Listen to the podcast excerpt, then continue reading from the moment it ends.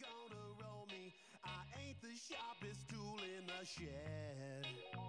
She was looking kind of dumb with her finger and her thumb in the shape of an L on her forehead. Well, the years start coming and they don't stop coming. Fed to the rules and I hit the ground running. Didn't make sense not to live for fun. Your brain gets smart, but your head gets dumb. So much to do, so much to see.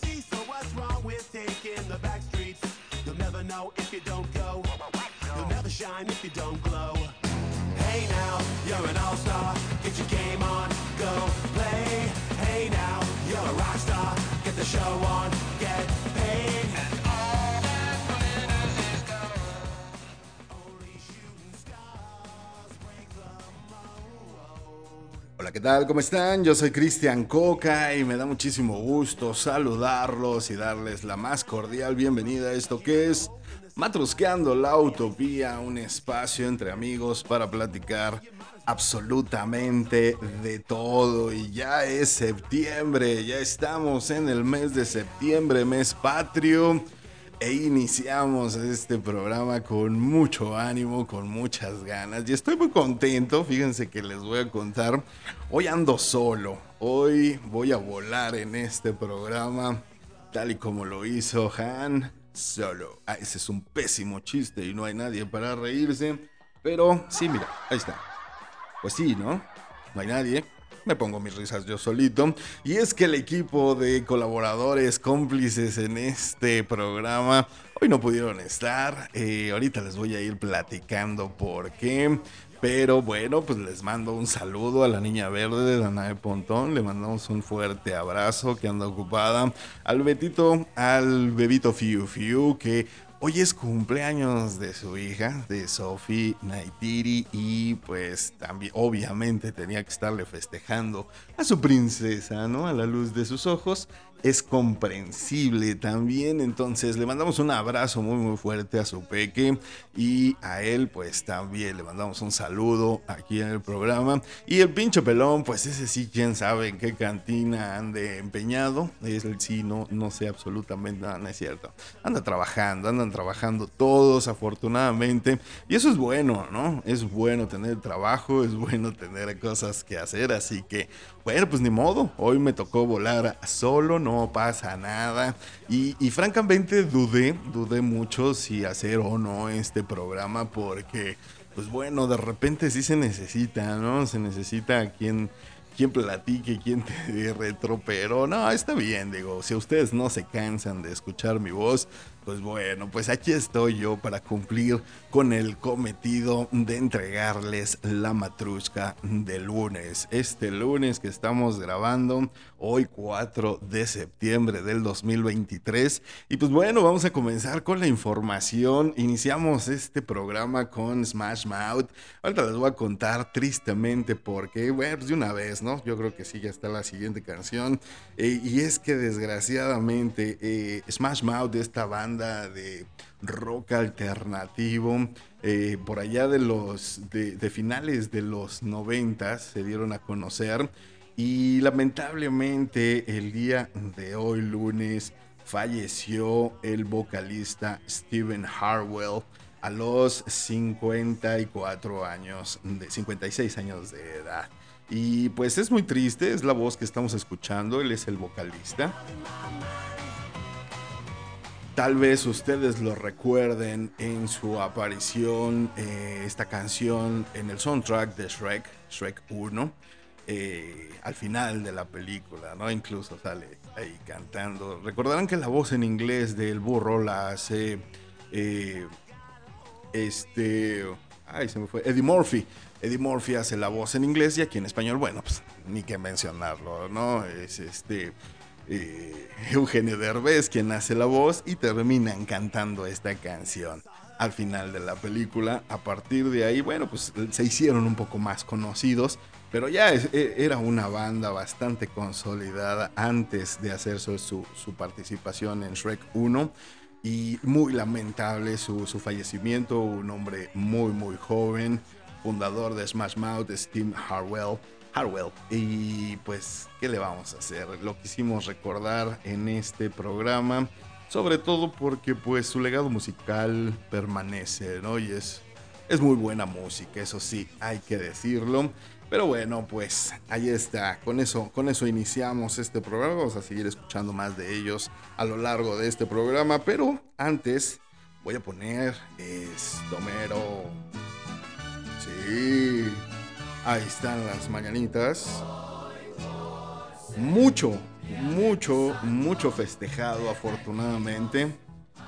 Y quiero empezar con eh, mi amiga.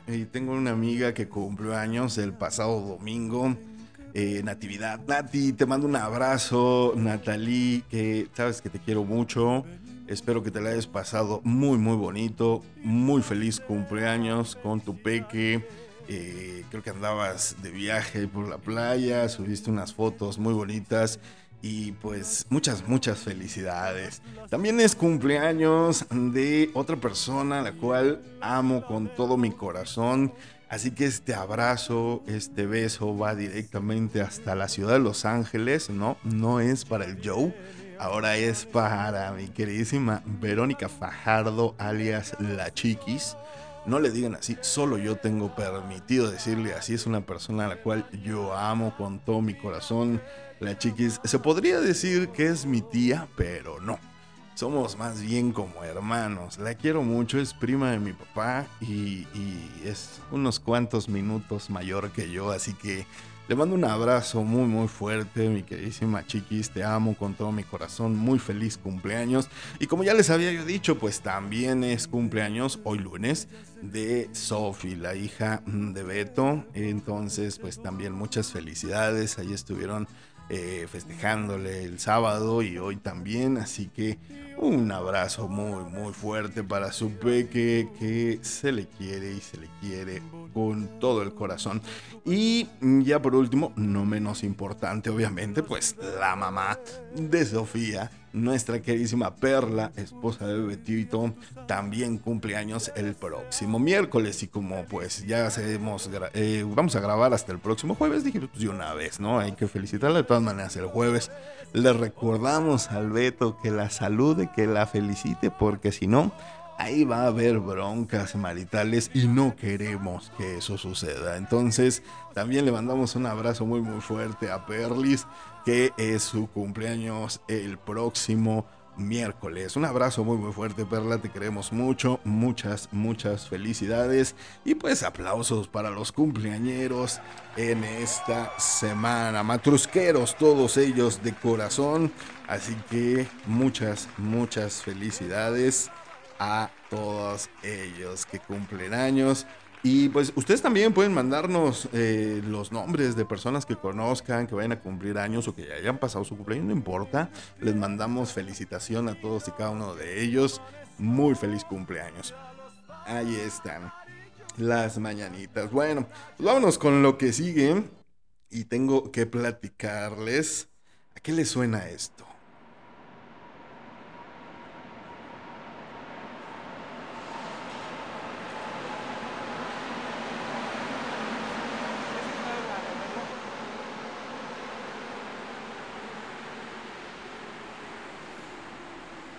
Sonidos inconfundibles de la Ciudad de México. Es un hecho.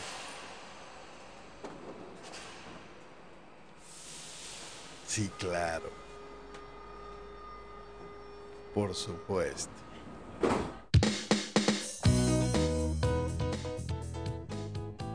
Ellos son Café Tacuba, el metro. Exacto. Bueno, pues es que resulta que el día de hoy, 4 de septiembre, el metro de la Ciudad de México cumple 54 años. Así como lo escuchan, 54 años de la inauguración de la primera línea, obviamente la línea 1 de Pantlán Observatorio. Y todos, todos tenemos una historia en el metro, incluso si no vives en, en la capital, incluso si vienes o llegaste a venir en algún momento tipo turista, bueno, pues claro que tienes tu historia en el metro. Y, hay de todo, ¿no? Definitivamente el metro es un microuniverso. Estaba yo viendo ahorita que, estaba, estaba yo checando las notas sobre este aniversario del metro. Unas fotos, pues bueno, sabemos que nuestro país ya de hecho es un país surrealista, ¿no? Hay cosas que solamente podemos ver en nuestro hermoso país. Pero como les dije, el metro es un microuniverso. Y tal y como lo dice esta canción, puedes sobrevivir con lo que venden y, hay de todo, ¿no? Te encuentras absolutamente de todo en los vagones del metro, sin importar la zona, ¿eh? O sea, lo mismo si estás en Pantitlán, si estás en Patriotismo, si estás en Observatorio, no importa, el metro es el metro y tiene su, su sabor, su textura, tiene su aroma inconfundible, ¿no? O sea no sé ustedes, pero yo desde niño que empecé a usar el metro y mi mamá me pasaba por abajo de los torniquetes antes de cumplir los cinco años. Es, un clásico, ¿no? Que, el niño no pague y se baje por abajo de los torniquetes.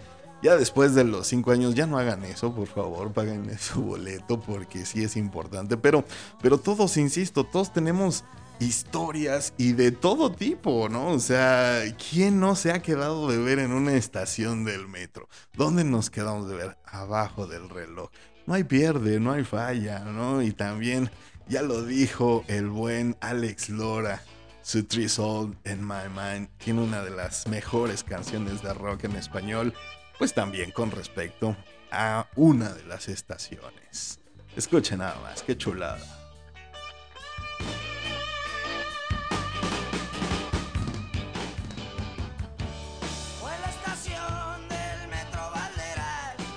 Claro. Ahí, ahí mero. ¿Dónde quedó la huella de nuestro amor? Allá en la estación del metro Valderas. Ahí quedó embarrado mi corazón. Levante la mano quien no tenga una historia en el metro. Sí, hay de todo este, cosas simpáticas, cosas agradables, cosas muy desagradables. Tengo un par de historias bastante tenebrosas también del metro. Eh, se puede ver de todo, gente con cualquier tipo de, de pues no sé, ves, ves cosas bien raras de repente. Hay gente que viene ya, hoy por hoy, digo, ya vienes con tus audífonos, ya vienes metido en tu mundo, checando el celular o leyendo tal vez. Pero, pero vemos quienes de repente, pues sí volteamos a nuestro alrededor y, y qué onda, ¿no? Con todo lo que te encuentras, todo lo que observas. Yo en algún momento de mi juventud cuando estaba en la universidad tenía ese, el, sueño de escribir, ¿no? Quería ser escritor.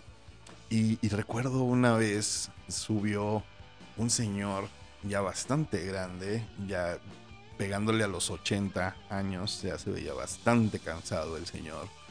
Y recuerdo mucho, no se me va a olvidar jamás, su ropa.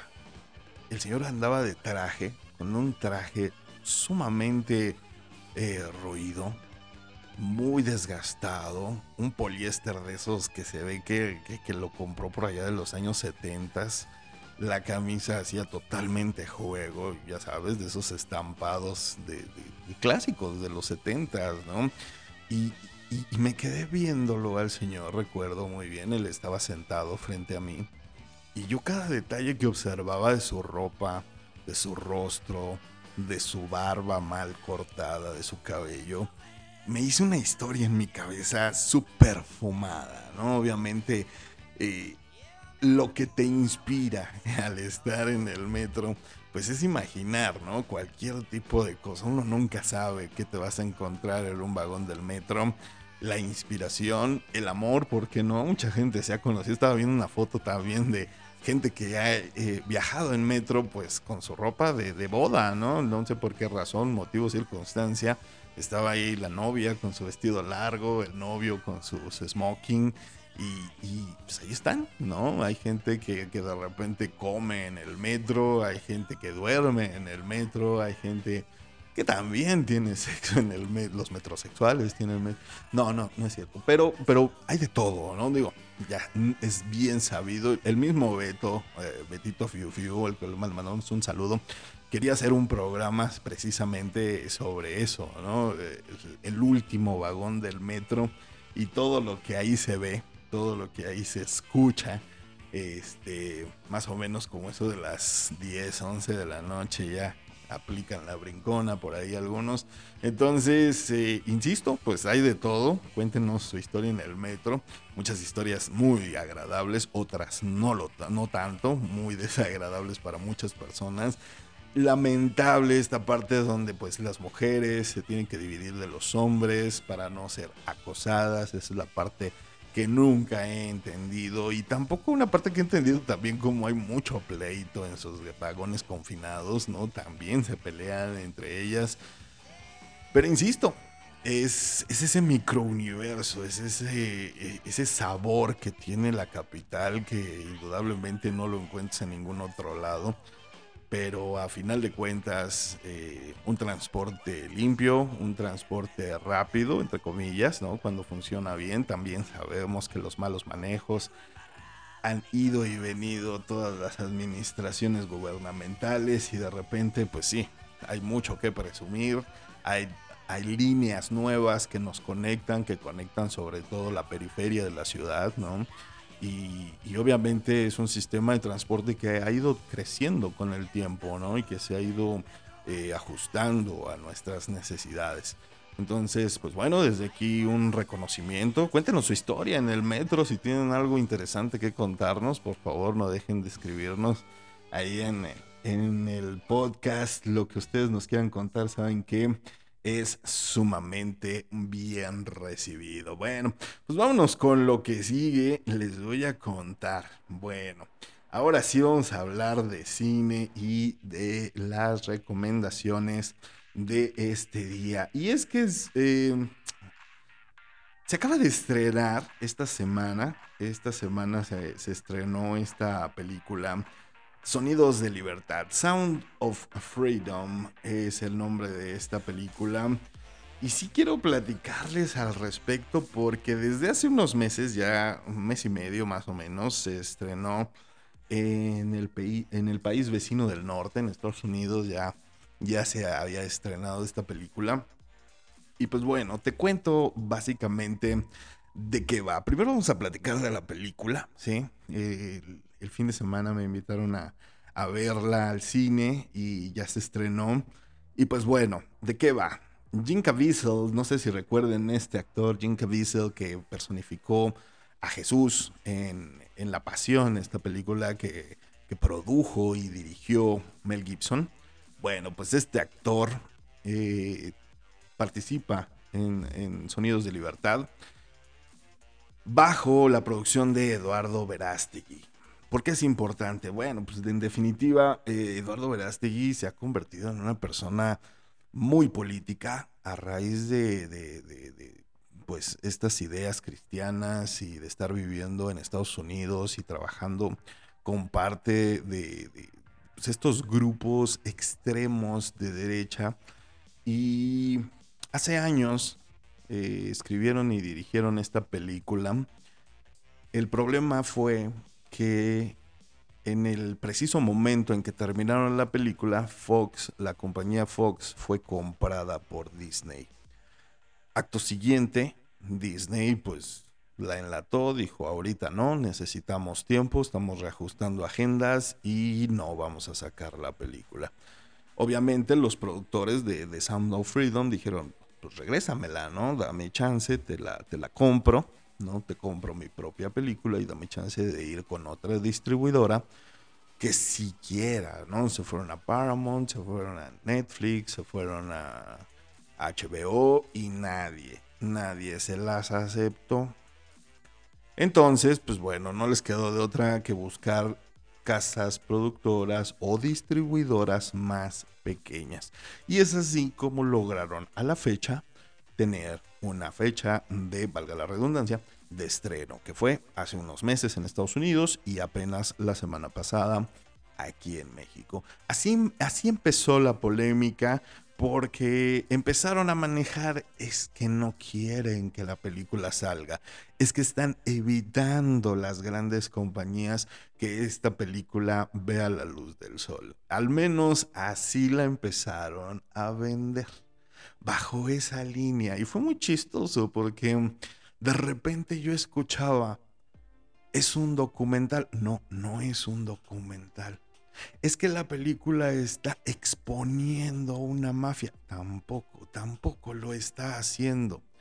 Es que la película abre una cloaca y está diciendo lo que hacen en Hollywood. No, lamentablemente no es así. ¿De qué va esta película? Bueno, pues eh, la película empieza con una ex, ex Miss algo, ¿no? Una de estas señoritas que eh, participó en un concurso de belleza, ella es Miss, una Miss, y eh, con esta fama, bueno, pues empieza a reclutar niños con el pretexto de, pues, vamos a hacer comerciales, vamos a hacer programas, campañas, etcétera y te enteras desde el primer momento, pues que obviamente todo esto es falso y todos los niños que fueron a la audición son secuestrados con el fin de, pues, eh, venderlos, ¿no? Tráfico de, de ¿cómo le llaman? Eh, tráfico de, humanos, venta de blancas, etcétera, ¿no? Y a partir de ahí la película, pues obviamente te muestra parte de los horrores, ¿no? De lo que es esta situación. Bueno, Obviamente, eh, Jim Caviezel eh, interpretando a Tim Ballard, persona que sí existió en la vida real, esto fue totalmente sacado mm, de una historia real y la película te lo dice, está basada en hechos reales, pero se cambian cosas por dramatización, por eh, esconder o más bien proteger la identidad de ciertas personas, etcétera, etcétera, ¿no? Pero como todas las películas, pues se dan licencias, licencias literales en las cuales eh, le cambian ciertas cosas. Bueno, ¿qué pasa? A partir de este momento la película pues se vuelve una película policíaca.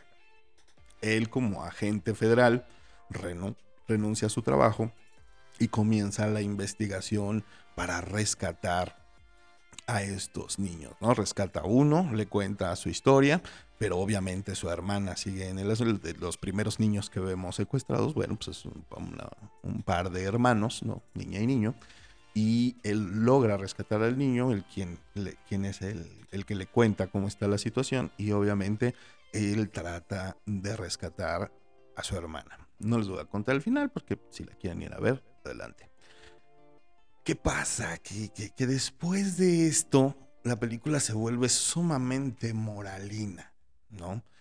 Y, no me extraña, digo, Eduardo Brastegui, como les dije al inicio del, del, comentario de la nota, pues sí está sumamente inclinado hacia la derecha en sus opiniones políticas, religiosas, éticas y morales desde su punto de vista. No estoy diciendo que esté mal, nada más estoy diciendo tiene sus ideas, ¿no? Algunas compartidas, otras no. Pero el punto es ese, que la película sí tiene un tono bastante moralino y, no es de extrañarse. Eh, el punto aquí es que en México, como se estrenó un mes después que en Estados Unidos, pues obviamente se empezó a manejar en redes, es que no quieren que salga a la luz. ¿Quién no quiere? Es que no quieren que se hable de... ¿Quién no quiere? Es que hay mafias, se están destapando y descubriendo mafias. No, no es cierto. La película no muestra nada, no abre ninguna mafia, la película no, no dice obviamente ningún nombre, digo, ahí está el caso de Harvey Weinstein, ahí está muchos otros casos que se me vienen ahorita a la cabeza con nombres y apellidos, gente que, que murió incluso en la cárcel. ¿Y de qué va? Pues obviamente de esta red que, supuestamente existe de pedofilia en Hollywood. Eh, la idea, como que lo que nos quisieron vender aquí fue la polémica de que Eduardo Verástegui estaba haciendo una película que iba a descubrir las entrañas de esta mafia que se mueve con dinero. No, no es cierto. La película acaba en final feliz. Eh, no, perdón, pero no. Hay otras muchas películas que tratan de lo mismo y, que desgraciadamente muestran esta parte cruda sobre la pedofilia, sobre eh, incluso eh, partes del clero, ¿no? Cómo son eh, pues encubiertos, compradas las voluntades y así, ¿no? Sabemos que el dinero pues mueve al mundo y que desgraciadamente todo, absolutamente todo, incluyendo la pederastia, pues es hasta justificada a veces eh, o olvidada con, con el, dinero, ¿no? Entonces, eh, partiendo de ahí, partiendo de esta, de esta premisa, pues la película no tiene más escándalo que, es pues, una historia policíaca, ¿eh? O sea, realmente no la vayan a ver con la idea de, ay, sí, está abriendo todos los secretos de Hollywood y por eso no querían que la película se viera. No, todo eso es falso.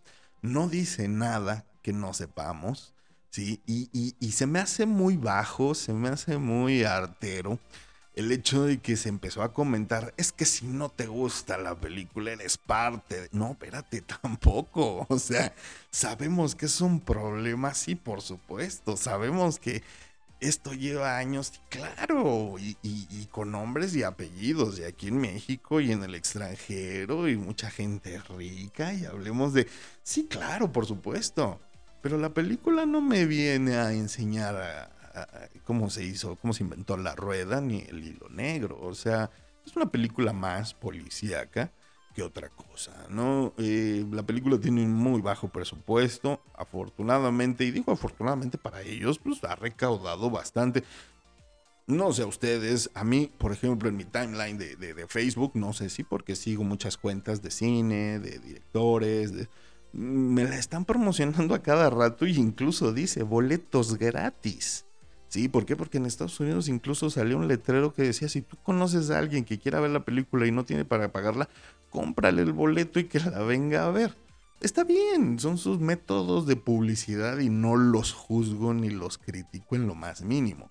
Pero insisto, no se vayan con la finta de que les van a entregar la panacea del cine o eh, les van a abrir los ojos de nada, insisto, no es un documental, es una película palomera, muy dominguera, muy de, de, de acción, de, de, policías, ¿no? Entonces, yo creo que le hicieron como genios realmente un marketing, una publicidad sumamente engañosa, ¿sí? Y en sus manos está si deciden o no ver esta película, no pasa nada, ¿no? Pero a final de cuentas se las quise yo comentar porque, bueno, ha levantado mucha polémica, insisto.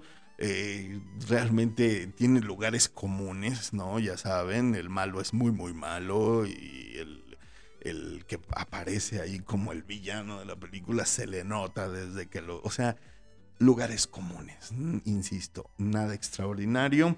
A mí, francamente, Eduardo Verástegui es una de las personas que más mal me caen en cuanto a sus eh, opiniones políticas y, sobre todo religiosas de extrema derecha, ¿no? Es una persona que eh, realmente como actor ah, X, ¿no? Entonces, pues bueno, eh, espero que el dinero recaudado no vaya a terminar en su campaña, porque el otro día escuché decir incluso al idiota de Donald Trump que Eduardo Verástegui podría ser el siguiente presidente de nuestro país. Imagínate. Imagínense ustedes, ¿no? Yo creo que lo que menos necesitamos en, nuestro gobierno es extremistas hacia ningún lado, ¿eh? hacia ni, ni, a la derecha ni a la izquierda. Pero bueno, ahí está. Si ustedes quieren ir a darse una vuelta por el escándalo que se ha hecho alrededor de la película, no les quito su intención. Están en todo su derecho de irla a ver. Y por supuesto, opinen qué les pareció. Si realmente creen que es una película que va a cambiar las cosas y que realmente está descubriendo quién, cómo, dónde y, y demás, adelante coméntenme, me va a encantar recibir sus comentarios como siempre lo hacemos y leerlos para todos ustedes. Entonces, pues ahí está, ¿no? Sonidos de Libertad. Ahorita está solamente en cines. Supongo yo que en unos dos, tres meses alguna plataforma la va a tomar, la van a subir. Si se quieren esperar a verla, no es la gran cosa. Insisto, es una película muy, muy mediana, ¿no? Eh, Jim Caviezel es muy buen actor, sí, lo reconozco, pero hasta ahí no, no hay más que decir al respecto. Lo que sí les vengo a traer es otra recomendación y esta sí, ¿por qué escogí esta película en especial? Bueno, hace unos meses me encontré en la plataforma de Star Plus esta película de Babylon. Babylon, que el director es Demian Chazelle y el elenco, híjole, el elenco sí está para chuparse los dedos. Margot Robin, que acabamos de ver en Barbie, Brad Pitt, que, les digo, Toby Maguire, eh, Samara Weaving, Samara Weaving, que me encanta esta mujer, Olivia Wilde. ¿Y, ¿Y, de qué va esta película? A mí me encanta porque es una, es una película, no sé si han tenido oportunidad de verla, es una película que está ambientada en los 20. Imagínense Hollywood de los años 20. Pues sí, definitivamente es un Hollywood muy arcaico, es un Hollywood pues que iniciaba, iniciaba en todo este ambiente, en la industria de la cinematografía, con el eh, primer cine, el cine mudo, el cine de acción sobre todo. Es una película visualmente impresionante. Desde que inicia la película, te recibe con muchas imágenes, mucho sonido, muchas cosas que ver, ¿sí? Y es que las primeras escenas son las de una fiesta en una de las colinas de Los Ángeles. Y obviamente durante esta fiesta, simultáneamente, está pasando de todo. Hay un lugar donde están platicando, sí, hay un lugar donde están comiendo, también hay un lugar donde están bailando, indudablemente, es una fiesta, pero también hay excesos, drogas, alcohol, sexo. ¿sí? Y esta es una película que a mí al principio me, me causó sentimientos encontrados, porque de repente te muestra todos esos excesos y a la escena siguiente te muestra unas carencias, te muestra un hambre, te muestra soledad, te muestra desesperanza, ¿no? Y, vas viendo cómo cómo se generaba el cine en esa época. ¿Cuánto le invertían para grabar una película, filmar una película? ¿Qué tipo de personas se dedicaban al cine en esos momentos? ¿Y cómo hacían el cine? ¿Con qué trucos? ¿Cómo movían las cámaras? Para uno que es cinéfilo de corazón y que, te fijas en los detalles, ¿no? Yo ya les he dicho millones de veces esta frase, pero dicen por ahí que se dividen los directores entre bueno y malo según dónde coloquen la cámara. Y eso, y eso se nota mucho, ¿no? ¿Por qué atrás de una ventana? ¿Cómo atravieso una ventana con mi cámara? ¿Qué, expresión busco en los actores? ¿Qué guiño? ¿Qué, qué detalle? Y eso se puede percibir. ¿sí? Entonces, la película nos muestra la vida de uno de sus protagonistas que definitivamente nos, nos muestra esta cara de Hollywood muy interesante, ¿sí? Eh, como les decía, el protagonista es Diego Calvo, este actor latino que en, este, en esta película se llama Manny. Manny Torres, obviamente un mexicano, un latino trabajando en esta empresa. Y lo vemos desde abajo, ¿no? O sea, la película empieza cuando él consigue un elefante para la fiesta. ¿Por qué un elefante? Dirán ustedes, bueno, pues vean la película, ¿no? Pero a final de cuentas, los excesos, esos puntos en donde la fiesta dices, se ve que esto se va a poner tremendamente bien. Y sí, sí lo logra, ¿no? Es una escena bastante asquerosa la del elefante, pero después viene la fiesta, después llega Margot Robin, ves a Brad Pitt, Brad Pitt en esta película, pues es John Conrad, es un actor de acción de estas películas en blanco y negro y que obviamente tiene que aceptar el paso del tiempo. Tiene que aceptar que ya no es ese joven, guapo, fuerte y ahora ya se convierte en un actor grande de edad que ya no hace ciertos papeles y todo esto revolcado en muchos excesos. ¿Sí? ¿Por qué estoy hablando precisamente hoy de esta película? Bueno, pues porque Son of Freedom, la película de, la cual estaba yo hablando, supuestamente destapa, ¿no? Esta, esta pudrerumbre que mucha gente piensa que es el espectáculo. Y tal vez lo sea, tal vez sí lo sea, ¿no? Y, recuerdo mucho locutores que, trabajan o trabajaron en, en, Televisa y decían, todo lo que ustedes han escuchado, todo lo que ustedes les han contado, bueno, pues es peor. Entonces, solamente estando ahí, ese dicho de entre los actores de, no hay negocio como este negocio, ¿no? Pocas cosas se le parecen. Eh, la frase es There's no business like show business. Entonces, el show, el espectáculo, el cine, la música, todo lo que tiene que ver con la cinematografía, la cámara, como les decía, la fotografía, los escenarios, todo todo te lo muestran desde atrás, por enfrente y, mezclado con las sensaciones de quien quiere ser actor, quien quiere sobresalir en este mundo y su costo. El costo que tiene ser una actriz ahí, el costo que tiene ser un actor ahí y, definitivamente esta parte pues de la inclusión, ¿no? Eh, los actores de color, los actores extranjeros, asiáticos, y de ahí nos vamos a sus vidas personales, a sus preferencias sexuales, a sus excesos, a, toda esta, como dicen, cuando se apaga la luz, ¿qué te queda? ¿En dónde estás parado? A pesar de venir de una fiesta en donde todo el mundo te alabó, te aplaudió, se quiso tomar fotos contigo, se quieren ir a la cama contigo.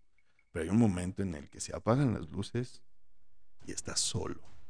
Y te tienes que enfrentar con, tu yo. ¿no? Entonces, esa parte de, la película es sumamente brutal. ¿sí? Eh, yo los invito a que se den una vuelta por Star Plus y disfruten de Babylon. No se van a arrepentir.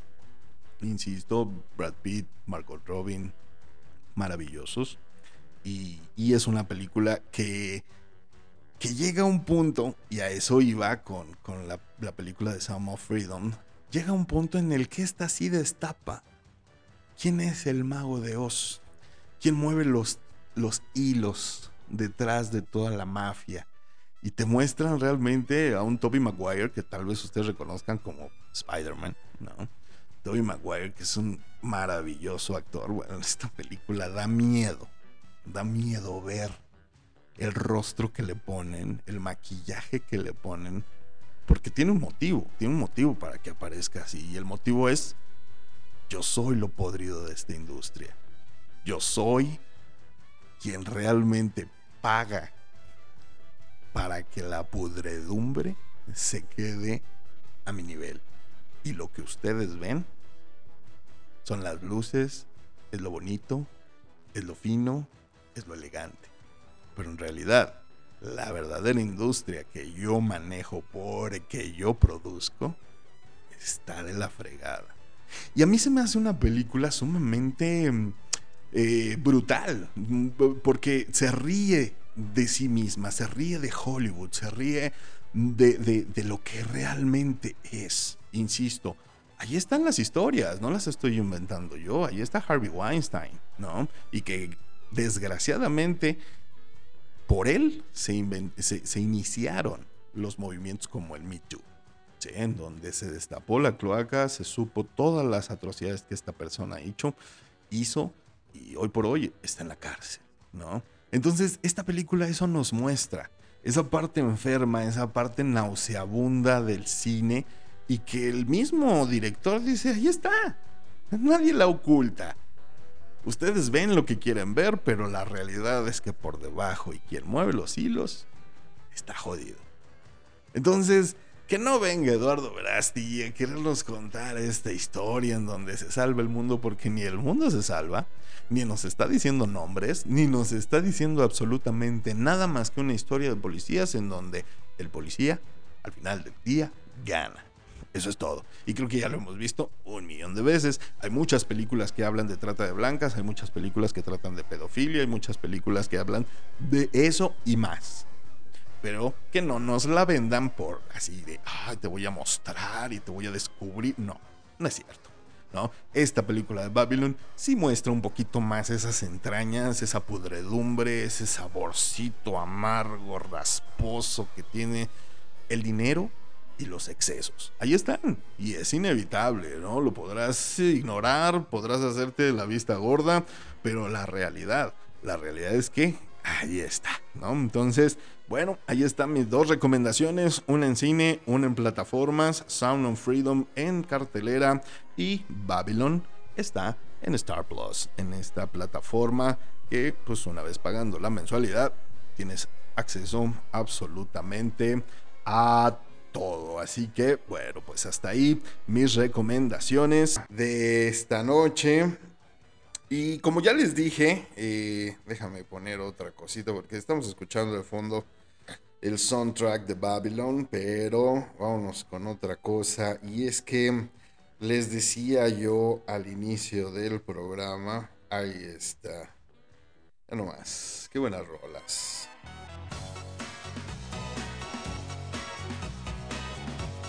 Claro. Smash Mouth. Sí. Si les gusta.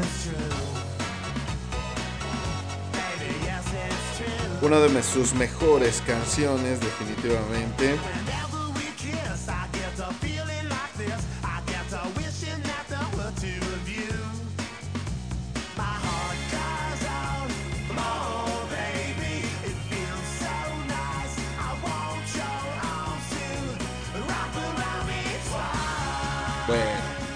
Pues lamentable. Con la información de sopitas.com, que siempre nos hace el paro en algunas de estas notas, se nos dijo que hace algunos días Steve Harwell se encontraba ya desahuciado en su lecho de muerte incluso estaba despidiéndose de sus familiares y amigos, pues eh, comenzó recientemente con cuidados paliativos debido a una insuficiencia hepática. Además padecía miocardiopatía y encefalopatía. Mm, enfermedades que tristemente pues terminaron con la vida de una voz que marcó a millones de personas. Esto es real, todos aquellos que pues durante los noventas y dos miles vivimos esta juventud, sí, definitivamente escuchamos estas canciones y pues bueno, eh, Smash Mouth, el resto de la banda, le dedicó unas palabras emotivas a quien fuera su vocalista a través de sus redes sociales. Y les voy a leer rápidamente el mensaje. Steve Howell era un verdadero original americano. Un personaje más grande que la vida que se disparó hacia el cielo como una vela romana. Steve debe ser recordado por su enfoque inquebrantable y su apasionada determinación de alcanzar las, las alturas del estrellato pop. Y el hecho de que haya logrado este objetivo casi imposible con una experiencia musical muy limitada hace que sus logros sean aún más notables. Sus únicas herramientas eran su encanto y carisma incontenible, su ambición temeraria y temeraria, así sus cojones gigantes, dice aquí. Steve vivió una vida 100% a toda máquina, ardiendo intensamente por todo el universo antes de apagarse. Descansa en paz, sabiendo que apuntaste a las estrellas y mágicamente alcanzaste tu objetivo. Eh, Steve Harwell nació el 9 de enero de 1967 en Santa Clara, California, y desde joven se interesó por la música formó un grupo de rap, fíjense, serán los noventas, que otra cosa, Y fue hasta el 94 que fundó Smash Mouth junto a Greg Camp, Kevin Coleman y Paul DeLisle. Y, y empezó a tener reconocimiento gracias a temas como Walking on the Sun y su versión de Why Can't We Be Friends. Entonces, pues eh, lo recordamos, insisto, todos aquellos que vivimos esa época nuestra, nuestra pubertad tardía, nuestra juventud en pleno los noventas y sobre todo 2000 fue una etapa bastante interesante Y pues bueno, ahí estamos escuchando algo de Smash Mouth, que lamentablemente su vocalista pierde la vida a causa de estas horribles enfermedades. Había perdido un hijo también, tuvo un hijo con, cáncer y pues bueno, lo, perdió. Entonces, eh, trágica, trágica su vida, bastante complicada en algunos momentos. Y pues bueno, ahí está esta, esta música que nos deja como, como su legado. Y bueno, ya para finalizar este bloque, me gustaría platicarles, y es que, pues bueno, ustedes saben que todos los jueves, todos los jueves aquí hablamos de sexo, ¿sí? Y hoy no vamos a hablar de sexo, no voy a hablar de sexo, pero sí quisiera yo mencionar porque el día de hoy, 4 de septiembre, se, se celebra el Día Mundial de la Salud Sexual. Porque es importante, lo hemos recalcado aquí hasta el cansancio, la salud sexual. Y, no me refiero nada más al uso de preservativos, etcétera. Me refiero a todo lo que conlleva, ¿no? Y es que es importante, y yo creo que parte de esta manifestación es, número uno, pues recibir una educación clara y certera acerca de la, de la sexualidad. Y cuántas veces hemos mencionado que qué tan diferente sería la vida, qué tan diferente sería nuestra cultura, ¿sí? sobre todo nuestra cultura culpígena que tenemos con respecto a la religión y el sexo.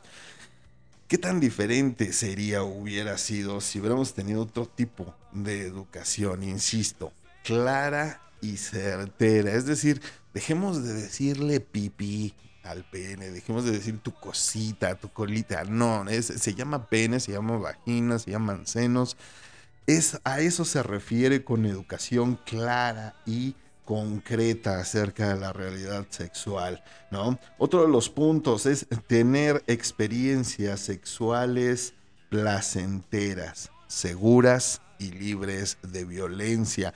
Todavía existen muchos tabúes con respecto a al ejercer tu sexualidad, ¿no? Y lo hablábamos en otros episodios de este programa, qué trabajo nos cuesta reconocer, ¿no? Que, que, tengo una vida sexual, que desde niño me masturbo, me toco, me conozco.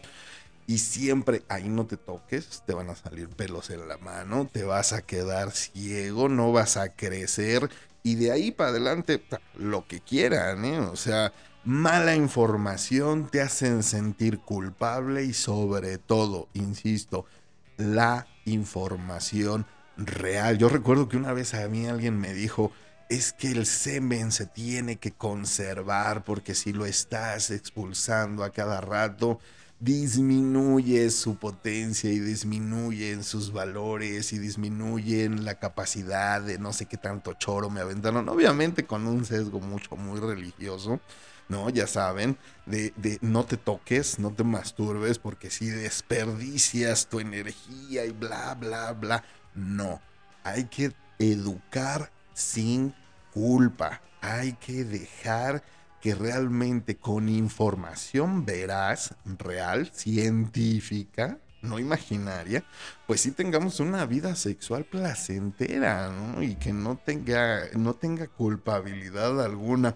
Otro de los puntos importantes, atención sexual para todos. Dejemos atrás la discriminación, racismo y sexismo. Ese es otro punto bastante intenso en cuanto a nuestra cultura la discriminación, ¿sí? Obviamente, pues, este sesgo de tú eres hombre, tú eres mujer, tu rosita, tu azul, discriminamos, ¿no? El racismo también, el color de la piel, la sexualidad, el, palabras eh, que, ya no van, que ya en pleno siglo XXI deberían de dejar de estar en uso, y, y ese sexismo de está bien en un hombre, pero no en una mujer, híjole cómo me patea, ¿no? El hecho de que tú como hombre puedas ejercer tu sexualidad plena y libremente. Ah, pero la mujer no. La mujer no, la mujer debe de permanecer pura y casta, inmaculada. No, perdón, pero las cosas ya no son así. Necesitamos urgentemente cambiar nuestra manera de ver eh, nuestra sexualidad y sobre todo la sexualidad de los Eso también es muy importante. Y por último, el punto, acceder a métodos de prevención de infecciones de transmisión sexual y embarazos. También es muy importante el hecho de que tengas al alcance, vuelvo a lo mismo, información, ¿no? Saber qué te puede pasar, actos y consecuencias. Y yo creo que desde niños nos enseñan y nos, nos, nos explican lo que es un acto y su consecuencia, ¿no? Desde las enfermedades hasta embarazos no deseados y de ahí todo lo que puede conllevar entre unas y otras, ¿no? Entonces, tener a la mano la información, también tienes a la mano la posibilidad de tomar tus decisiones eh, conscientes y realmente sabiendo lo que puede pasar, ¿no? Entonces, no nos hagamos tontos, esto es lo que sucede, qué te va a extrañar, qué esperabas después de nueve meses, aparte de un bebé. Obviamente no iba a salir una pizza, se necesita información, se necesita saber qué es lo que va a suceder si yo tengo sexo sin protección y no estar imaginando tonterías, que si sí, que si no, que por aquí, que por allá. No, concretamente información verídica, real. Yo creo que los cuatro puntos se pueden resumir en, eso, en tener una información tangible y, con eso vamos a tener, vamos a lograr una salud sexual. Lo hemos platicado infinidad de veces aquí con la sexóloga Vero Olicón y con todos los, personajes que han pasado, los invitados que han pasado por estos micrófonos. Necesitamos visualizar la sexualidad desde otro punto. Definitivamente yo creo que es muy, muy importante dejarnos ya de tonterías, dejarnos ya de este tipo de cosas que no nos llevan a nada bueno y que sí, definitivamente nos retrasan, nos retrasan mucho. Entonces, pues bueno, espero que hoy, 4 de septiembre, hayan celebrado el Día de la eh, Sexualidad, sobre todo de la salud, de la salud sexual. Tengamos una vida sexual saludable, responsable, inteligente, pero sobre todo aprender a disfrutarla desde el placer, no desde la culpa, ¿no? Entonces, pues bueno, hasta ahí lo vamos a dejar el día de hoy, este tema. Ya saben que me encanta recibir sus mensajes, sus comentarios, sus chismes, traumas, lo que sea que me quieran platicar. Así que pues vamos a hacer un corte rapidísimo, vamos a reorganizar fuerzas, vamos a reacomodarnos y pues vamos a regresar con un tema bastante interesante. Les voy a contar una historia, les voy a platicar sobre eh, un tema. Así que eh, nosotros somos Matrusqueando la Utopía, en este caso yo solo, eh, Matrusqueando la Utopía. No se vayan, volvemos.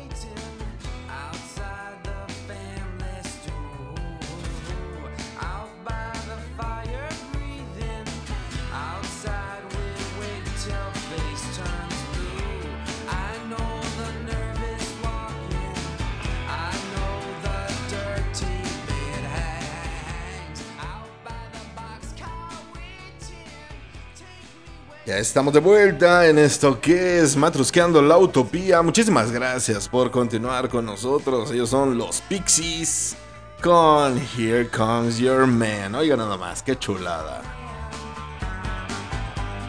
Here comes your man. Está rica, ¿no? Claro que sí.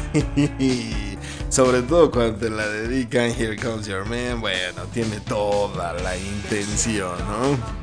Está muy rica y con esto comenzamos esta segunda etapa, segunda sección de nuestro programa de lunes, inicio de semana. Una rolita bastante rica para iniciar la semana.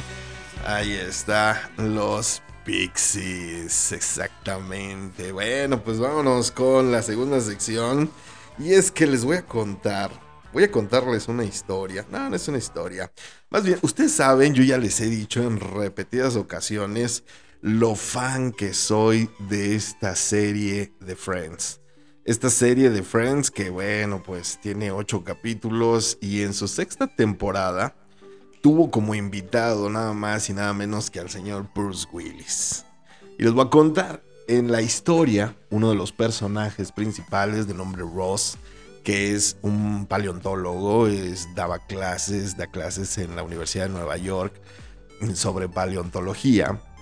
Eh, conoce a una chica, una estudiante, se hacen novios, se hacen pareja y resulta que el papá pues es nada más y nada menos que Bruce Willis. Imagínense, fue una impresión verlo ahí en escena haciendo bromas. Bruce Willis tiene una vena cómica extraordinaria.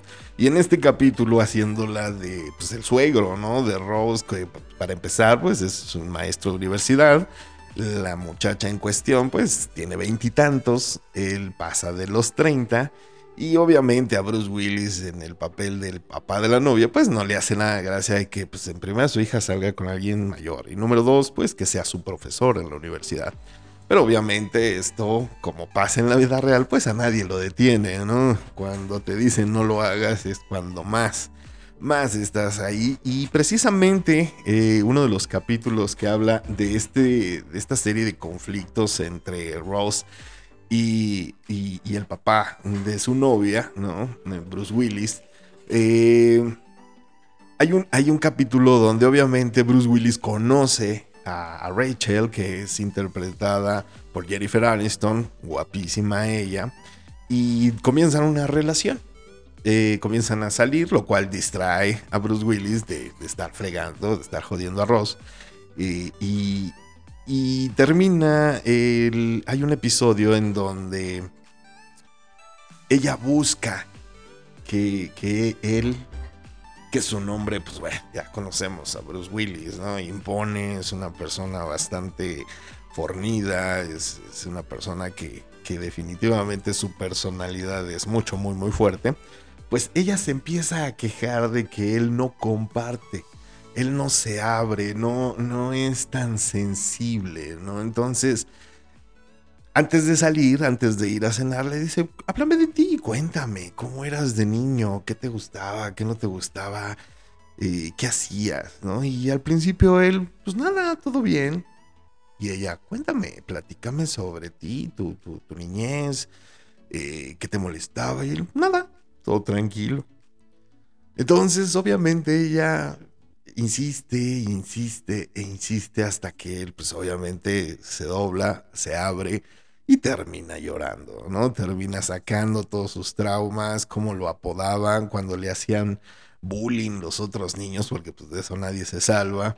Este, y, termina en un mar de lágrimas donde Rachel eh, termina fastidiada, ¿no? Termina ya harta, este güey no deja de llorar, ahora, ¿cómo hago para que se calle? Incluso va con, Mónica, una de sus amigas, y dice, güey, ¿qué hago, no? Para que este güey ya deje de llorar. Dice, pues conozco dos formas de hacer que un hombre deje de llorar. Una es teniendo sexo. Y le dice, la otra, la otra nunca la he tenido que utilizar, pues busca la manera de que tengan sexo y bueno, dejar de llorar, ¿no? Entonces, eh, obviamente no funciona. Obviamente para Rachel no funciona porque él sigue y sigue y sigue y sigue. Entonces, si tienen ganas de ver el episodio completo, es la sexta temporada, está en HBO Max, Friends, maravillosa. Pero de ahí me quise agarrar para el tema de hoy. Y es que hay muchas, muchas personas que les cuesta trabajo, ¿no? Les cuesta trabajo abrirse, platicar sobre su vida, platicar sobre su infancia y sobre todo puedes contar a la mejor anécdotas o puedes decir yo viví tal o cual circunstancia. Pero realmente mostrar tus sentimientos, y eso es de lo que habla el, capítulo, ¿no? Cómo nos cuesta trabajo para algunas personas abrirnos. Qué tan difícil es dejar que alguien, en este caso una pareja, pues no solo sepa cosas íntimas de ti, de tu pasado, sino que te vean en esa etapa de vulnerabilidad, ¿no? Cuando, cuando te abres, cuando lloras, cuando expresas, pues, nos sentimos vulnerables, ¿no? Sentimos que cualquier cosa que digamos va a ser juzgada y va a ser a lo mejor en, muchos casos hasta malentendida. Eh, y, precisamente eh, es, el tema que, quise yo platicar con, todos ustedes, eh, amado auditorio, porque cuántas veces no hemos conocido a alguien y pasa en ambos sentidos, ¿no? Bueno, aquí lo, ejemplifiqué con este episodio de Friends.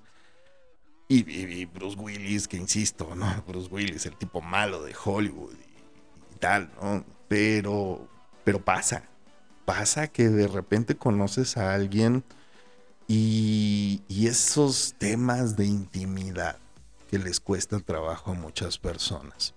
Y, vamos por partes, ¿no? Eh, yo creo que todos hemos tenido una de esas conversaciones con alguien en las cuales te muestras tal y como eres. Muestras tus sentimientos, muestras mm, tus debilidades y, lloras y, sacas, ¿no? Entonces, pero no todos lo hacen. No todos lo hacen y, y yo creo que ese es el punto. ¿Qué tan bien, qué tan mal es? Está, perdón, qué tan, qué tan bueno es que una persona se abra a las primeras de cambio. Toma un tiempo, a veces le toma tiempo a las personas, como dice, ¿no? Agarrar confianza, decimos coloquialmente. Y una vez que agarramos confianza, pues te vas como hilito de media. Algunas personas, otras, toda su vida son así herméticas, cerradas. Les cuesta trabajo compartir y más allá del compartir, el mostrarse vulnerables.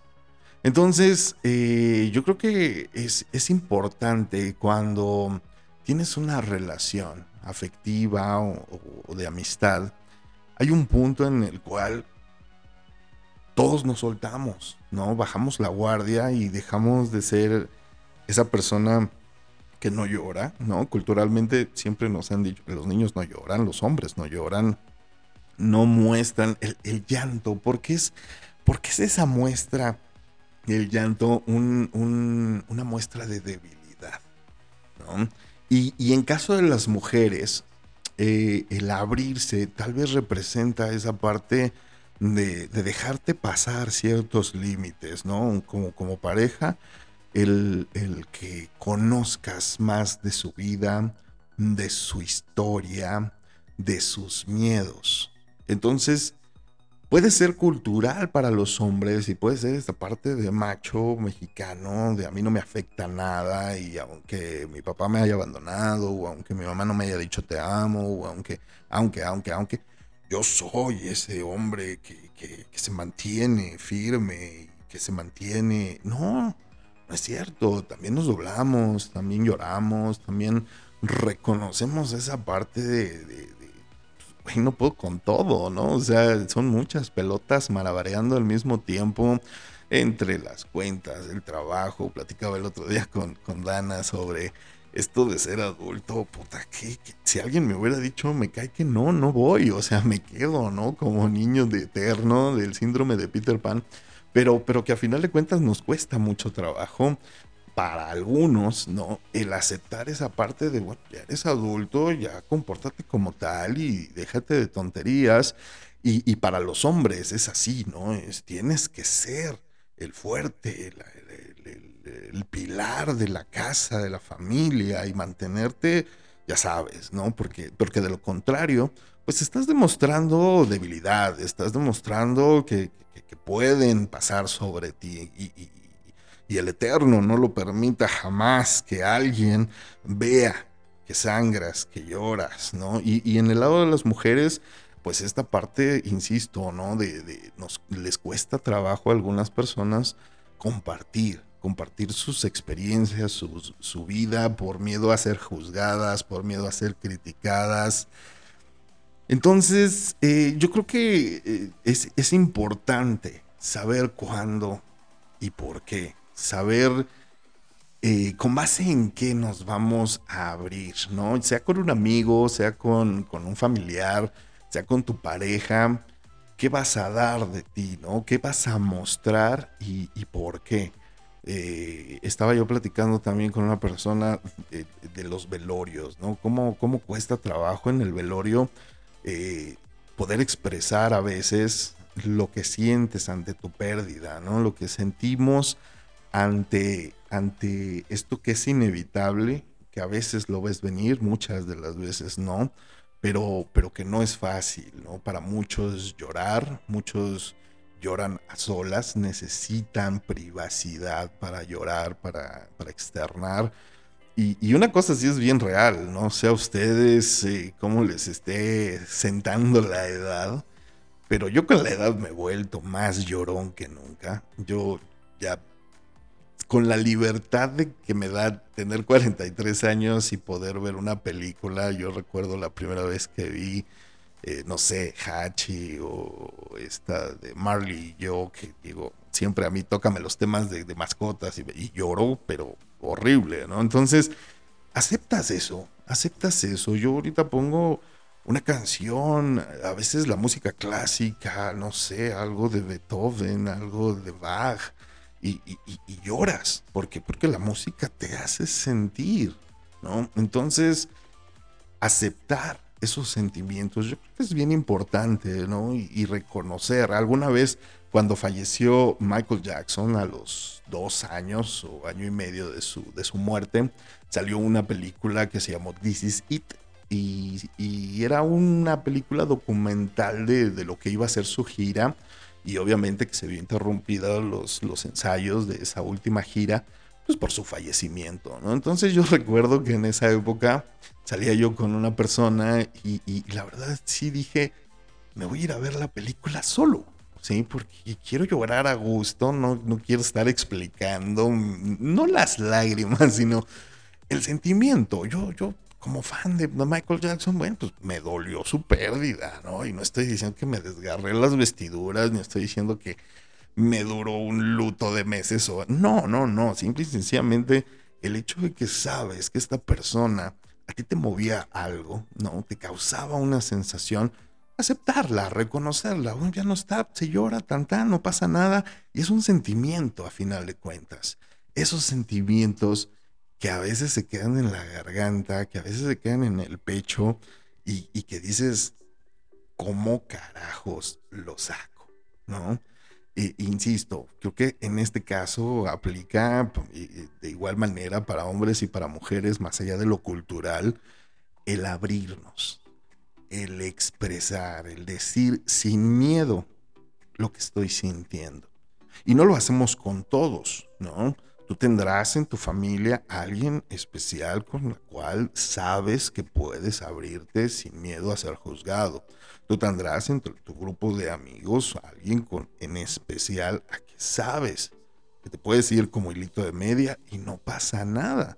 Y lo mismo con las parejas. Tú sabrás en qué momento, en qué eh, y con qué persona, ¿no? Te muestras tal y como eres. Entonces, yo creo que como, como reflexión, a mí me gustaría dejar este comentario con respecto a necesitamos, definitivamente necesitamos estar más en contacto con nuestros sentimientos, estar más en contacto eh, con esa parte de sensibilidad de este soy yo, ¿sí? es lo que hay para bien o para mal, y hay momentos en los que sí puedo ser ese hombre de acero que a lo mejor todo el mundo está esperando, esa mujer fuerte, esa mujer eh, eh, que, se mantiene ante, ante las, adversidades. Por supuesto, todos tenemos que sacar fuerzas de flaqueza en algún momento, bajo algunas circunstancias, una pérdida, una situación, por supuesto. Pero también reconocer, ¿no? Reconocer y aceptar que hay momentos en nuestra vida que, que, ni modo, se tiene que llorar, se tiene que, abrir y, es muy bonito expresar ese tipo de sentimientos. Sobre todo, insisto, encontrar, encontrar esa persona con la cual no te da miedo, no te da pena, no te da... Eh, no te causa dudas sobre abrirnos, abrirte a expresar, abrirte a contar, ¿no? A lo mejor contamos luego pues cosas de nuestro pasado, de nuestra, de nuestra niñez, que, en algunos casos, bueno, no, no, generalizo obviamente, en algunos casos pasamos por cosas eh, complicadas, cosas traumáticas, ¿por qué no?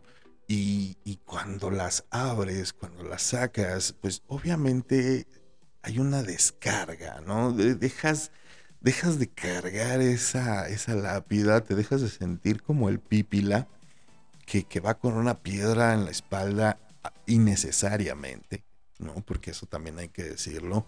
Eh, el, cargar con todo este tipo de, de losas muchas veces es innecesario, pero aceptar que ahí están, ¿no? Aceptar y reconocer que ahí está la situación y sobre todo yo creo que también del otro lado, ¿no? Uno como pareja cuando la otra persona se abre contigo, te está diciendo algo muy importante te está confiando parte de su vida, parte de su historia y obviamente sus sentimientos.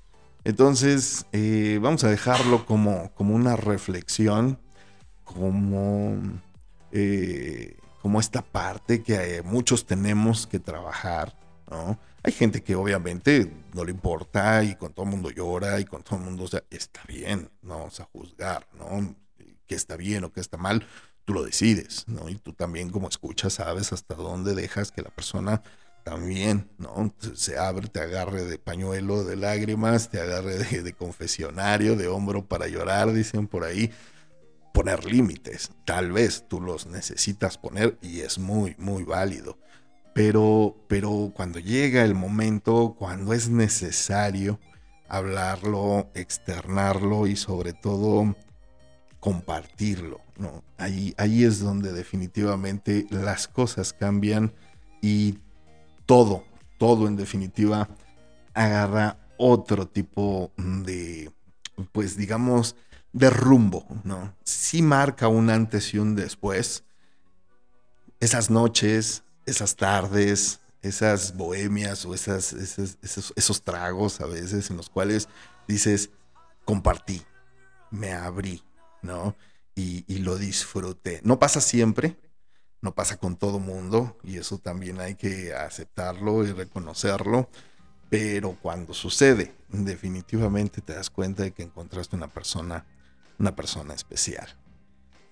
Cuéntenme, cuéntenme ustedes qué, opinan al respecto, qué, qué, piensan, son de las personas que se abren fácilmente, que realmente muestran sus sentimientos pues, sino con todos, eh, con la mayoría de las personas, de sus conocidos, amigos o parejas.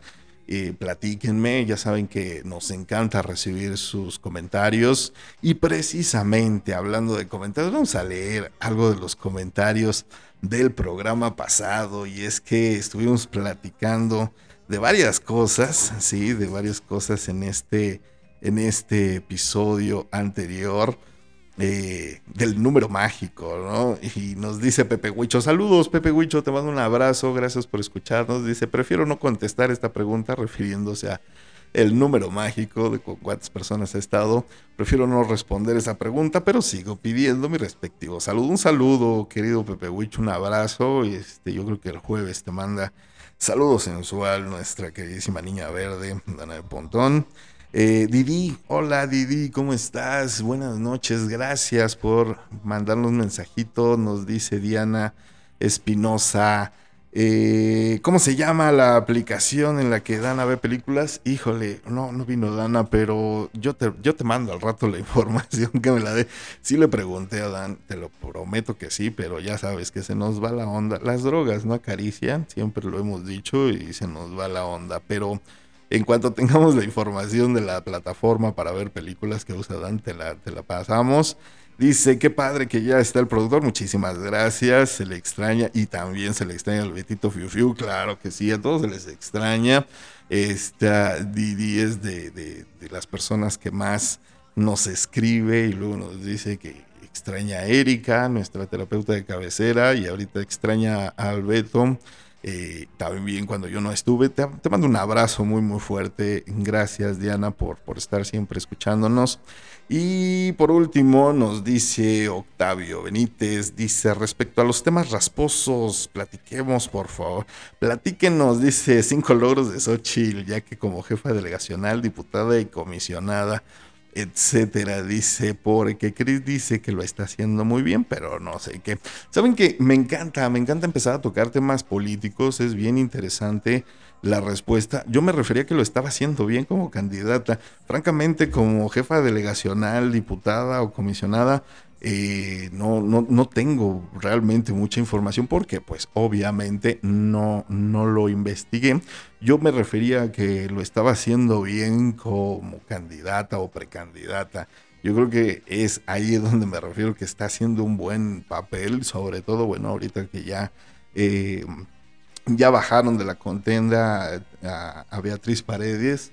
Y, y, pues bueno, vamos a ver qué hace ahorita como candidata de este frente opositor creo yo que es importante que todos opinemos, que es importante que todos digamos lo que pensamos y que nos hagamos, nos hagamos políticos en cuanto a, sí, tener una opinión, no necesitamos estar de acuerdo en todo, no necesitamos convencer a nadie absolutamente de nada, de eso se trata la pluralidad y sobre todo, bueno, pues cada uno tendrá los motivos y las razones por las cuales ejerza su voto cuando lo llevamos a cabo, ¿no? Entonces, me gusta, me gusta que, que, empiecen a opinar sobre política. Gracias, Octavio, me fascina que lo hagas.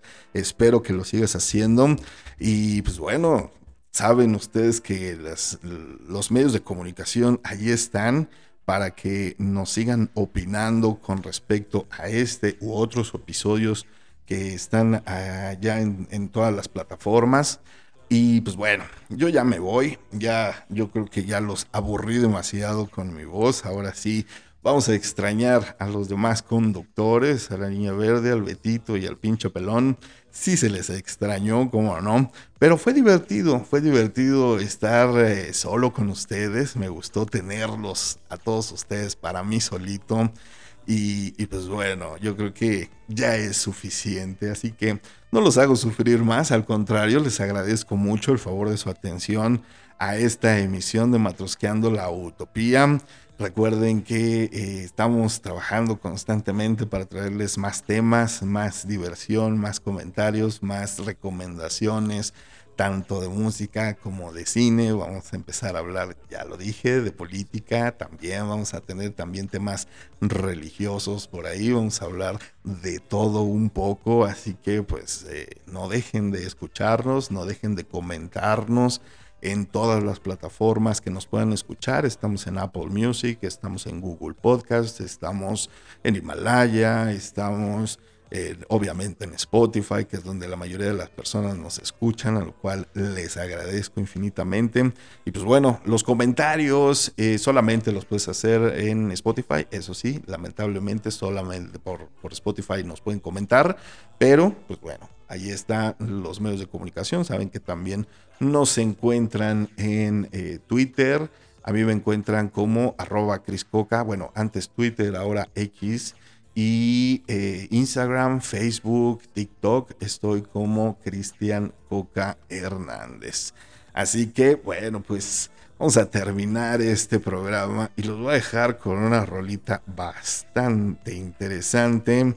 Me encanta a mí esta canción y con esto nos vamos a despedir.